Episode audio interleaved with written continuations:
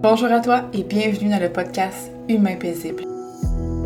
Ici, on dit tout haut ce que beaucoup de gens ressentent tout bas. On honore notre côté humain avec son arc-en-ciel d'émotions, de paradoxes et de défis pour progresser ensemble sur le chemin de la paix. Ici, c'est un espace sécuritaire et sacré où l'on échange sur ce qui nous fait du bien, mais aussi sur ce qui nous fait chier, parce que c'est aussi ça la vie. Ensemble, on apprend à se donner la permission d'être humaine, on trouve le courage de s'affirmer avec bienveillance et on découvre qu'on peut s'aimer inconditionnellement. Ici, notre plus grande richesse, c'est notre unicité. Nos nuances mettent de la couleur dans ce monde. Chacun son rythme, on avance sur le chemin de la paix. Bienvenue dans la famille et bonne écoute. Bonjour tout le monde et bienvenue dans le podcast Humain paisible. Aujourd'hui, je reçois Chat, la magnifique, euh, je veux dire ton vrai nom, Charline, euh, mais ton, ton surnom c'est Chat. Donc, euh, bienvenue à toi. Je t'ai rencontré, en fait, je t'ai rencontré, je t'ai, la vie m'a mis sur ton chemin et vice-versa sur les réseaux sociaux. J'ai vu une vidéo de toi qui parlait de la parentalité positive, puis ça m'a vraiment inspirée, ça m'a même émue. Et bon, c'est écrit un peu, puis j'ai un coup de cœur. Alors, je me suis dit, viens nous parler de cette belle vision de la parentalité qu'on peut appeler soit positive, consciente, respectueuse. Et euh, je pense qu'il y a beaucoup, beaucoup de gens qui vont avoir besoin d'entendre ce message. Alors, bienvenue à toi, ma chère. Merci, merci tellement de me recevoir. Oui, en fait, on m'appelle chat parce que patte de chat. Ah, c'est ça! C'est comme, c'est ça, ma page, c'est Pat de chat. Fait que les gens, ils m'appellent chat, mais mon vrai nom, c'est Charline. C'est juste qu'il n'y a personne qui m'appelle comme ça, vraiment. c'est correct. J'aime ça. Dis-moi, ma chère, ben, bienvenue, et merci, merci de prendre euh, le temps. En entrée de jeu, j'aimerais ça qu'on tu nous expliques un petit peu justement c'est quoi la. Parce qu'on entend plusieurs termes, hein, la parentalité positive, consciente, respectueuse. Puis tu m'as un petit mm-hmm. peu expliqué c'était quoi le concept. Je pense que ça serait intéressant de mettre un peu la table euh, sur ça pour que les gens puissent comprendre un peu de quoi on parle aujourd'hui. Oui. En fait, euh, quand on fait des études dans la petite enfance ou en éducation spécialisée ou peu importe dans le domaine du développement de l'enfant, on va vraiment entendre cette parentalité-là par le terme euh, parentalité démocratique. En fait, c'est une parentalité où on respecte l'enfant et on a vraiment un, respect mutuel de l'enfant et du parent. On traite l'enfant comme notre égal. Euh, on est deux personnes à part entière. La seule chose qui est la différence entre le parent et l'enfant, c'est que l'enfant a un cerveau encore, un cortex préfrontal pas développé. Et donc, il ne gère pas ses impulsions, ses émotions. Il a besoin du parent pour l'accompagner. Euh, moi, j'appelle ça la parentalité positive, euh, positive, consciente, respectueuse, parce que la, la, parentalité démocratique, pour moi, c'est, je trouve que ça vient un petit peu euh, politiser euh, ce, terme-là. Puis ça, j'aime, juste pas ça. Je trouve que ça devrait être le, parent, en fait, devrait utiliser le propre terme avec lequel il est à l'aise. Fait que chacun à, vous, mais de choisir le terme qui vous convient. Donc, dans le fond, euh, la parentalité respectueuse, positive, euh, consciente, on va dire que c'est vraiment, dans le fond, une parentalité où, comme je disais, on respecte l'enfant, mais non seulement ça, on respecte les limites de, de son corps. Ça veut dire que le consentement est de mise depuis le plus jeune âge. Euh, on valide les émotions. Valider les émotions, ça ne veut pas dire que on laisse tout faire, tout n'importe quoi, puis l'enfant on a des émotions vraiment démesurées pour une situation, ça veut dire que on comprend que l'enfant n'est pas capable de gérer ses impulsions, ses émotions, puis on se dit que le comportement comporte un message dans ce comportement-là et on va voir au-delà des comportements pour pouvoir bien accompagner notre enfant. Fait que mettons dans une situation où l'enfant serait dans un comportement qui, qui est inadéquat, on va vraiment pas dire, mettons, OK, il est en train de faire ça, c'est un enfant roi, un enfant ingrat. On va pas l'étiqueter. On va dire, OK, mon enfant vit un temps difficile, il ne me donne pas un temps difficile. Euh, il a besoin de mon accompagnement. On va respirer. On s'est basé sur l'autorégulation, le fait que nous, notre cortex préfrontal est complètement formé. Puis, on va transmettre nos connaissances, nos outils, notre petite boîte à outils à nos enfants pour qu'eux puissent se co-réguler avec nous puis éventuellement s'autoréguler eux-mêmes. Wow, c'est, vraiment intéressant parce qu'avant de passer sur Play, on a eu un bel échange ensemble. Puis ce que, ce que j'observe, c'est que moi, je ne suis pas parent officiellement. Je n'ai pas d'enfant, je suis belle maman. Par intérim, évidemment, je, le vis aussi. Mais j'ai eu entendu beaucoup d'histoires, justement, de, de, parents et tout. Est-ce qu'on on ressent de la culpabilité, on n'a pas de mode d'emploi, on a l'impression d'être un mauvais parent. Euh, il y a aussi cette espèce de, dynamique de, pouvoir inconsciente hein, qui, est comme éduquée très jeune par, euh, bon, on peut dire la société d'une certaine façon, puis je trouve que ce que tu nous disais tantôt ramenait beaucoup de douceur, beaucoup de, un, élan naturel hein, de la vie, quelque chose de très instinctif qu'on a tous. J'aimerais que tu me parles un petit peu justement de, toi, de ton histoire, comment la parentalité euh, consciente, elle est arrivée dans ta vie? En fait, là, c'est ce que je t'expliquais tantôt, puis je vais le redire, là, quand que j'ai quand j'étais enceinte, j'ai lu tous les livres pas possibles sur comment bien vivre ma grossesse. J'ai lu le mieux vivre, j'ai, survolé les passages, je les surlignais, euh, j'écoutais les, les, cours prénataux, euh, j'ai, vraiment suivi à la lettre. Puis quand on m'a donné mon bébé à l'hôpital dans mes mains, puis que j'ai vu qu'il était tout petit, euh, puis j'ai réalisé, ben, qu'est-ce que je vais faire maintenant que j'ai accouché? Parce que j'ai lu tout ce qu'il y avait à faire pendant, mais après, il n'y a aucun mode d'emploi. Puis là, je le regardais, puis je me disais, mais mon Dieu, qu'est-ce que c'est quoi maintenant ma job? Qu'est-ce qu'il faut que je fasse? Puis euh, après ça, on, on, a posé des étiquettes, on m'a donné des consignes, des règles, des, des choses à suivre qui me disaient dans ma tête, ben voyons, euh, je pensais que c'était quelque chose d'instinctif. Mm-hmm. Puis là, c'était pas instinctif, c'était de suivre un manuel. Mais il n'y en a pas de manuel. C'est un manuel avec des règles non écrites que tout le monde suit. Puis que. Fait que je, me suis dit, OK, là, là, je vais, je vais prendre sur moi, je vais aller voir les gens autour, je vais voir comment eux, leur vision de la parentalité. Fait que j'ai interrogé des gens comme des infirmières à l'hôpital, j'ai interrogé, mon entourage, mais ma famille. Puis il y avait ce discours-là que ça a toujours été parce que depuis des générations et des générations, on est comme ça. Euh, ben, tu sais, faut pas que tu laisses ton bébé gagner. Fait que s'il pleure puis que tu le prends, il vient de gagner, il va savoir que tu vas le prendre à chaque fois. Puis j'étais comme, dans ma tête, ça, sonnait comme ça. OK. Fait que si mon bébé pleure, je vais le prendre dans mes bras, puis il va savoir que je suis là pour lui.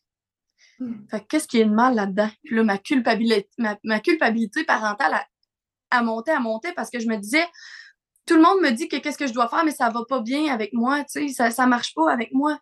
Puis là, l'allaitement, c'est aux 2-3 heures. OK, mais pourquoi c'est pas à la demande? Euh, tu sais, euh, là, euh, je me dis, tu sais, il y a des balançoires, il y a tout plein de gadgets que les gens veulent t'acheter pour que tu n'ailles pas ton bébé dans les bras. Mais il n'y a pas personne qui t'achète un porte-bébé et qui te dit que la proximité avec ton bébé, c'est bon. C'est bon sur tout plein de choses. Je veux vraiment le mentionner. Là nos cœurs battent en symbiose quand tu as ton bébé dans le porte-bébé. Tu, tu as moins de risques pour la dépression postpartum quand tu es avec ton bébé. L'ocytocine, elle régule tes émotions euh, quand tu es avec ton bébé. Fait que, si vous avez votre bébé tous les jours dans les bras, sentez-vous pas coupable. C'est totalement normal. Puis là, j'ai commencé à aller voir sur Internet. Puis dans, le, le, continent d'Afrique, le continent d'Asie, le cododo, c'était très privilégié. Euh, les, les, les, les, mamans faisaient l'allaitement jusqu'au sevrage naturel. Euh, puis là, on voyait toute cette espèce de proximité. Puis ici, c'était comme, il y a une froideur, puis un espace qui s'installe entre le bébé puis la maman. Il faut retourner au plus vite, travailler. Oublie pas de faire ton ménage. Puis en plus, il faut que tu l'air parfait sur les réseaux sociaux, tout en tenant ton bébé qui est jamais sale, qui est habillé en neutralité.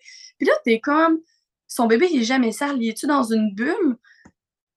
Puis toi, c'est comme le standard est tellement élevé. Tu es là, puis tu regardes ça, puis tu scrolls avec ta toque, tes, tes cernes jusqu'ici, ton café frais, puis tu sais. Puis c'est pas toutes les mamans qui ont l'air de ça. On en a des belles journées, c'est pas ça. C'est juste que après ça, on montre que c'est la normalité et ce n'est pas la normalité. Un accouchement, c'est une des choses les plus éprouvantes dans la vie entière. S'occuper d'un bébé qui est pas capable, comme je te disais, tu le mets dans le bois, ton bébé, là il n'y a pas de défense. Il ne saura pas se nourrir tout seul. Il est comme une larve, puis il est vulnérable. Il n'a jamais eu froid, il n'a jamais eu faim. Il était tout nu dans le liquide amniotique, puis tout d'un coup, là, il, vivait sa best life, puis là, on lui demande de tout faire tout seul en sortant directement de la maman. Puis on demande à maman d'être détachée de son bébé qu'elle a porté pendant neuf mois. C'est quoi l'impact, ça, que tu penses que ça a, le, fait d'avoir cette espèce de froideur-là? Puis ça, je l'ai entendu aussi, tu sais, le « Ah non, faut pas que ton bébé gagne, faut que tu le laisses pleurer tout ça dans sa basinette. » Mais comme tu dis, l'enfant, il n'y a pas si longtemps, il était au chaud dans Béden, puis là, du jour au lendemain, il est tout ça dans sa basinette, il comprend rien, il n'y a pas de, conscience, parce que, ben, il a mm-hmm. conscience, mais je veux dire, il n'est pas... Il sait pas quoi faire. Puis là, on lui dit non, non, laisse-les brailler. Ça a quoi comme impact, ça, tu penses, à long terme? Ben, en fait, là, je veux vraiment déculpabiliser directement maintenant. Là. Faire dormir son bébé dans sa bassinette, il y a des moyens de le faire avec la, on appelle les couverts d'emmaillotage qui sont très, très, très sécuritaires pour l'enfant. Ça donne une petite lourdeur sur le bébé. Ça rappelle la proximité du parent. La machine à bruit qui, fait, qui imite les sons dans le ventre de la maman, c'est super bon. Mettre le bébé dans la chambre qui entend encore les bruits de sa maman quand elle fait dodo, c'est super bon. Bon, si on parle vraiment de laisser pleurer les bébés, OK? Premièrement, là, ça, ça, date des années des orphelinats.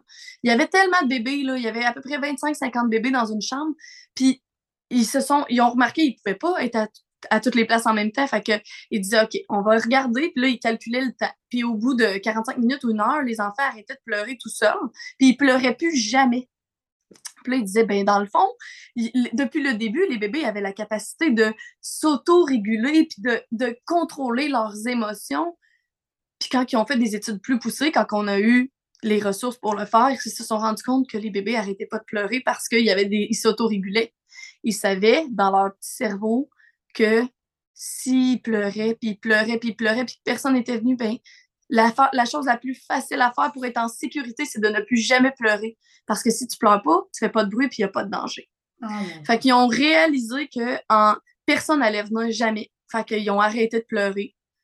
Puis aujourd'hui, il y a des études qui démontrent que ça a créé des problèmes d'anxiété euh, chez les adultes, des problèmes de, de jeu, d'alcool, de drogue, c'est des, des, adultes maintenant qui n'ont aucune connexion avec leurs enfants ou avec un entourage. Ils ne ressentent rien. Ils sont engourdis. Euh, ils sont pas capables d'être. Oui, ils sont contents. Ils, ils vivent en surface, mais aller dans des émotions qui sont profondes, c'est très difficile à ressentir pour eux.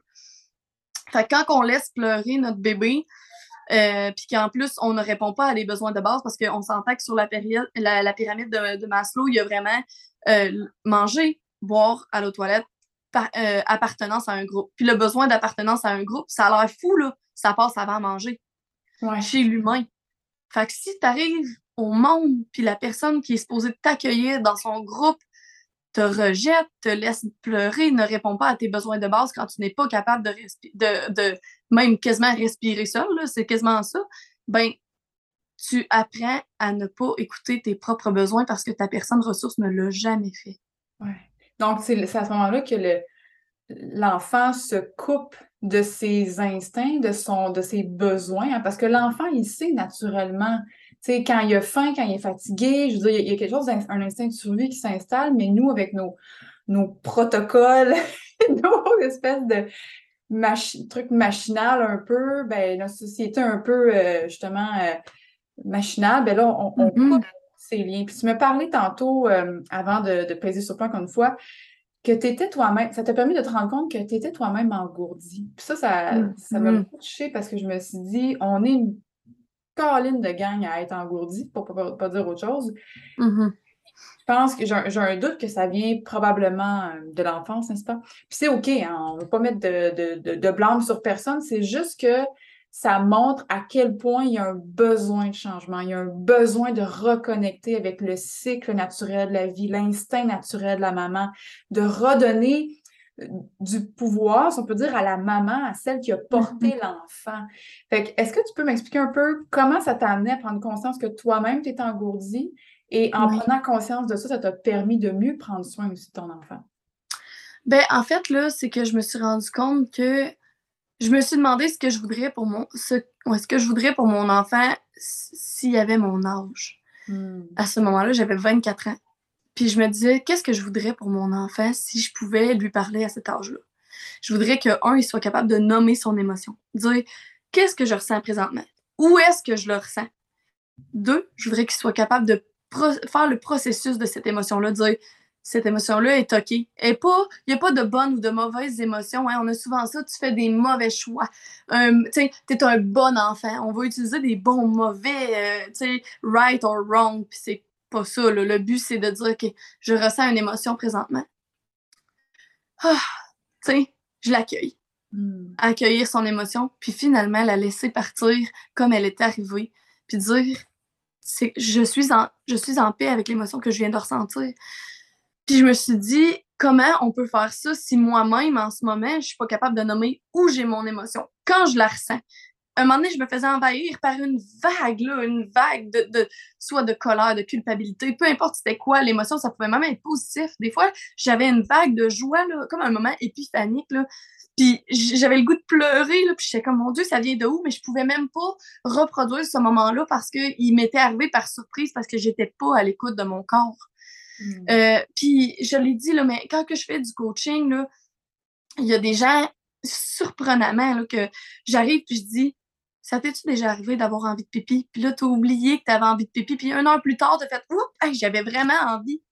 Mais c'est une un des besoins de base qu'on néglige. T'as jamais vu ça chez un enfant qui dit j'ai oublié que j'avais envie de pipi, à part s'il va jouer au parc et est dans le moment présent. Mais mettons, mon fils, quand il commence à dire j'ai envie de pipi, là, il a envie de pipi. Il faut, faut y aller, c'est maintenant. T'sais.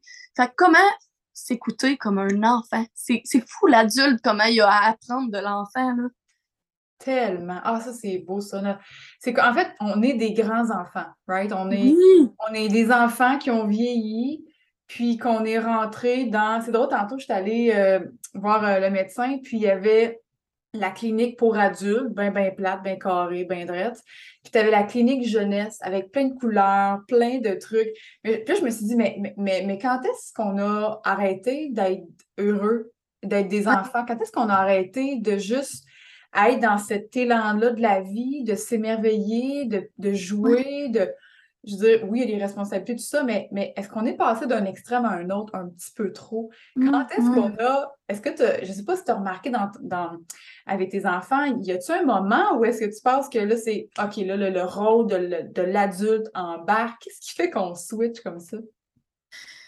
Honnêtement, j'en ai aucune idée parce que moi, euh, j'ai vraiment réappris à être une enfant. Quand hmm. je vais chez le dentiste, je veux prendre une petite glu. J'aime ça. J'en veux. Pourquoi t'en donnes à mon fils de 5 ans et pas à moi, tu sais? Non, mais pour vrai, comme j'ai envie que, tu sais, puis je m'en vais au parc, là, puis je me balance. Puis moi, j'ai vraiment une règle que je ne sors pas mon téléphone quand je vais avec mes enfants. Quand je fais une activité avec mes enfants, je suis dans le moment présent. J'emmène plus mon téléphone parce que sinon, je suis tout le temps la face dans l'écran, puis ça, j'aime vraiment pas ça. Fait que je, je m'en vais en vélo avec mes enfants. Puis là, là, on fait la police, puis là, on fait des bruits. Puis ça, ça, régule totalement, là, parce que, tu sais, chez les adultes, on fait Puis ça, ça, rebalance les chakras. Chez mon enfant de 4 ans, j'ai réalisé, réalisé que quand il fait Wouh, wouh, wouh, wouh, ça régule toutes ses émotions. Ah, fait que le bruit, le stimuli, le, de faire des bruits de bouche, faire, eh, pourquoi on arrête de tu sais, je veux dire, j'en vois des fois des gens, ils, marchent dans la rue puis ils chantent, puis je suis comme, je voudrais être comme ça, mais pourquoi on n'est plus comme ça? Qu'est-ce qui a fait qu'on n'est plus comme ça? Quand tu vas au parc, balance-toi, saute, fais comme s'il y avait un T-Rex qui te courait après, puis se mettre dans ce, cette, ça, premièrement, ça, ça, développe le jeu, ça développe des liens, ça crée un lien d'attachement sécurisant chez nos enfants. Puis non seulement ça, mais ça fait du bien à notre enfant intérieur. Mm. Oui. Il y a une façon que les enfants ont aussi, je pense, de. Parce qu'avant qu'ils comprennent les concepts de bien ou de mal, hein, parce qu'on a beaucoup ça aujourd'hui, c'est ça, c'est right and wrong, ça c'est méchant, ça c'est bien, ça c'est correct. Bon. Euh, ben, l'émotion, il n'y a pas d'émotion bien ou mal. Il n'y a qu'une émotion qui va s'exprimer. Puis ce que l'enfant va faire, justement, c'est c'est de la vivre, c'est de la nommer. Fait qu'au lieu qu'elle s'engrane dans le corps, ben euh, naturellement, il la vit pour qu'elle puisse se libérer. Encore là, je pense qu'on a beaucoup à apprendre des enfants parce que rapidement, en tout cas selon notre éducation, on s'est fait dire euh, la colère, c'est pas beau, sois belle et toi, euh, souris, sois gentil, sois gentil, ouais. un bec à ma tante parce que sinon tu vas y faire de la peine. Ouais. Beaucoup de jeux de culpabilité, de pouvoir inconscient. Hein. Je ne vais pas mettre de, mal le blâme sur personne, c'est juste de prendre conscience de ça. Puis nous, aujourd'hui, être humain, de se dire, OK, mais comment est-ce que je peux me donner la permission d'être humaine, euh, de voir la capacité puis la bienveillance de l'enfant de, de, vivre son émotion, puis de lui laisser la place et de me laisser la place aussi. Parce mm. que quand les émotions sont stockées, sont accumulées, ben, le corps va finir éventuellement par l'expulser, mais pas tout à fait de la bonne façon. C'est là qu'on peut devenir impatient, qu'on peut. Anxieux. Anxieux. L'anxiété, la dépression. Burn-out, c'est tout ça, tu sais. Fait que, hum, comment. Ben, en fait, je, vais revenir tout de suite sur ce, sujet-là parce que ton message m'interpelle énormément, autant pour les parents, les grands-enfants, les enfants. Je pense que c'est la voie vers une société plus saine, plus heureuse, plus épanouie. Puis tu me parlais tantôt, ton projet, on repart à zéro. Est-ce que tu veux m'en parler un petit peu? Ah, j'ai un rêve. J'ai un rêve. J'ai vraiment un rêve. À tous les jours, je manifeste. À hmm. tous les jours, je le sais que ça s'en vient. Là. Je, peux, je peux le goûter, je peux le toucher. Là. Mon rêve, hmm. c'est de rentrer dans le système. Mm-hmm. Mais pas dans le système comme on connaît aujourd'hui de faire une mise à jour, puis de dire, moi, là, je veux rentrer dans les écoles. Tu me demandais tantôt quand est-ce qu'on devient des adultes, puis que c'est plate, puis tout. C'est le jour où ce qu'on dit à nos enfants, assis-toi sur une chaise en 90 degrés, puis reste assis. Hmm. Pourquoi on n'a pas des ballons pour sauter? Pourquoi on n'apprend pas en faisant des sauts de lapin? Pourquoi on n'apprend pas dehors? Pourquoi on ne va pas dans le bois? Pourquoi on n'apprend pas les choses de la vie en ayant... L'enfant, là, il apprend naturellement. Il apprend naturellement. Ce matin, on est allé au parc, mon fils, il a glissé un mot en anglais, puis j'ai commencé à, parler juste anglais, puis traduire en français. Puis il apprend naturellement. Je ai pas dit, là, on va s'asseoir, puis on va faire un cours d'anglais. On a parlé en faisant, OK, jump, sauter. Euh, après ça, we're gonna run to the car. On va courir jusqu'à l'auto. Puis, tu sais, tu prends le temps de le faire, l'enfant soif d'apprendre. Comment ça se fait qu'il y a autant de décrochage? Comment ça se fait que les enfants ont autant perdu le goût d'aller à l'école, d'être dans le système? plutôt que de se dire, tu sais quoi, je m'en vais à l'école, je m'en vais apprendre, puis ça va être excitant, exaltant, le fun. Je vais voir mes amis, je vais sauter sur mon ballon, je vais voir mon prof, puis je sais qu'on manque de ressources. Je, je blâme pas personne. Les, les, professeurs, tout le monde fait du mieux qu'ils peuvent, mais on a besoin d'être une équipe. On a besoin d'être une équipe, puis mon projet, dans le fond, ça serait de rentrer dans les écoles, j'aimerais ça pouvoir avoir des coachs dans les écoles pour pouvoir accompagner, parce que le professeur, il y a la régulation d'émotions, les devoirs, il y a les, il travaille après l'école, pendant l'école, sur les heures de dîner, puis on lui demande, soit souriant, puis c'est correct. Pas, des mois par année, des cinq jours par semaine, travaille pendant les pédagogiques, travaille les fins de semaine comment un, adulte qui est drainé puis qu'il travaille plus que ce que le, client en demande, mm. il arrête jamais? Comment tu veux qu'il soit bienveillant? Puis, tu sais, quand on est fatigué en tant que parent, hein, mais ils sont fatigués. Mm. On a besoin d'apporter le soutien. Je veux rentrer dans les écoles, je veux propager mon message. Fait qu'on repart à zéro pour l'instant. C'est du coaching, one-on-one. C'est moi qui aide le parent à réguler ses émotions. Éventuellement, on repart à zéro. Je voudrais que ça soit quelque chose, qu'on, un programme ou peu importe, qu'on peut rentrer dans les écoles, qu'on peut dire, il va y avoir des gens qui vont nous apporter du soutien. On a besoin des ergothérapeutes, on a besoin des psychoéducateurs, on a besoin des pédiatres, on a besoin que tout le monde s'y mette. Mais non seulement ça, on a besoin des gens certifiés qui ont un cours de coaching ou qui ont. Tu sais, là, il engagé des, des parents pour, pour être prof il n'y a pas si longtemps. Fait que dire est-ce que tu as la compétence du développement de l'enfant, des neurosciences, de la science de l'attachement, puis de l'intelligence émotionnelle? viens, tu vas pouvoir accompagner le professeur là-dedans, puis vraiment là, dire on, arrête d'être dans un monde gris, blanc, noir, mm. comme si les couleurs, non, on est fait pour toucher le gazon, regarder le ciel, toutes les couleurs, tu sais, je veux que ça soit beau, puis je le sais qu'il y en a qui pensent que je vis dans un monde de licorne, mais je, peux pas, moi, ce que je trouve que le problème, c'est de penser qu'on peut pas avoir les deux. Mm-hmm. On peut avoir les deux, on peut être sérieux tout en s'amusant. C'est possible d'avoir les deux. Puis dans le fond, on repart à zéro. Pour l'instant, je coach les parents.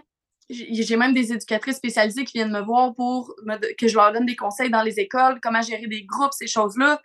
Mais le but, là, ça serait vraiment d'avoir des gens qui font partie de cette entreprise-là pour pouvoir aller dans les, les écoles puis propager le message de la bienveillance. Wow! Oh mon Dieu, que c'est beau! C'est certain que ça va se réaliser. C'est sûr, sûr, sûr. ça. Je l'envoie dans l'univers. J'espère que mes anges gardiens me guident.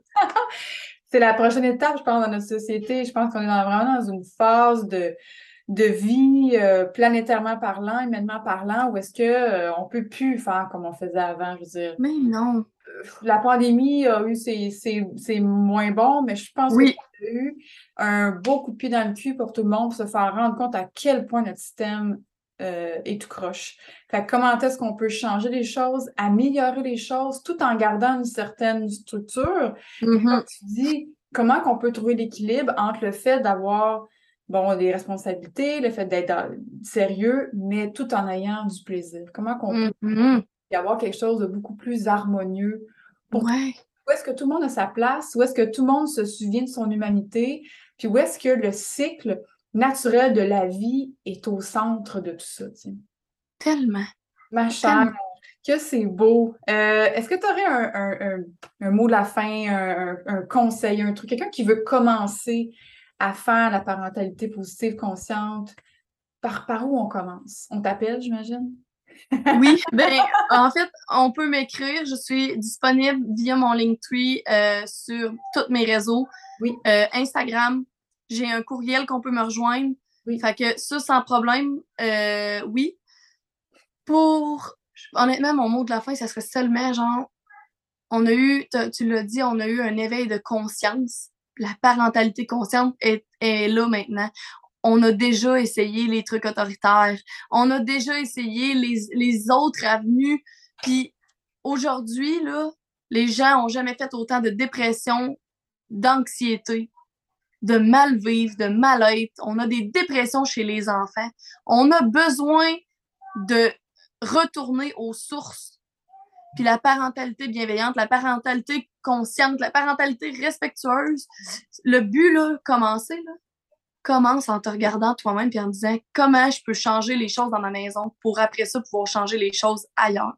Le changement commence par nous-mêmes, quand on se regarde, quand on regarde nos émotions, quand on regarde ce qui se passe dans notre maison puis qu'on se sent bien dans notre maison, ben ça, hey, c'est-tu le fun de se lever le matin puis de pas avoir que nos enfants y aillent juste à l'école ou qu'ils se couchent le soir parce qu'on en a plein notre casse, mais de se dire, je vis une une relation d'échange à échange, de respect, mutuel avec mes enfants. C'est valide, puis c'est faisable d'avoir une autre façon de faire. C'est faisable de pouvoir s'aimer simplement tout en se respectant, sans avoir accès au contrôle, sans avoir tout le temps les menaces, le, la fatigue émotionnelle. C'est vraiment de se garder non seulement la tête hors de l'eau, mais d'apprendre à nager à travers cette, ces eaux-là.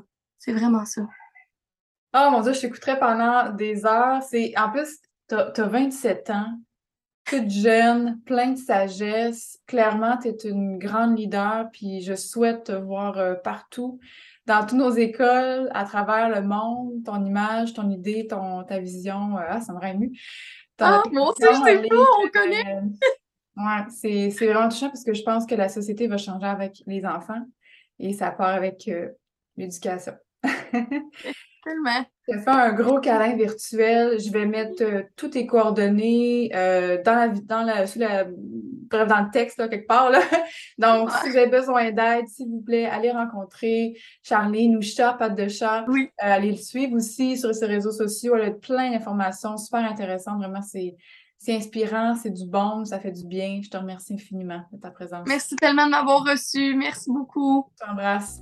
Merci tout le monde de votre écoute. J'espère que ça vous a inspiré. Puis on se retrouve pour un prochain podcast. À bientôt.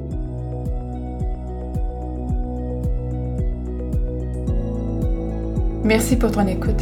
J'espère que cet épisode t'a donné des pistes de réflexion pour aller à la rencontre de ta vérité.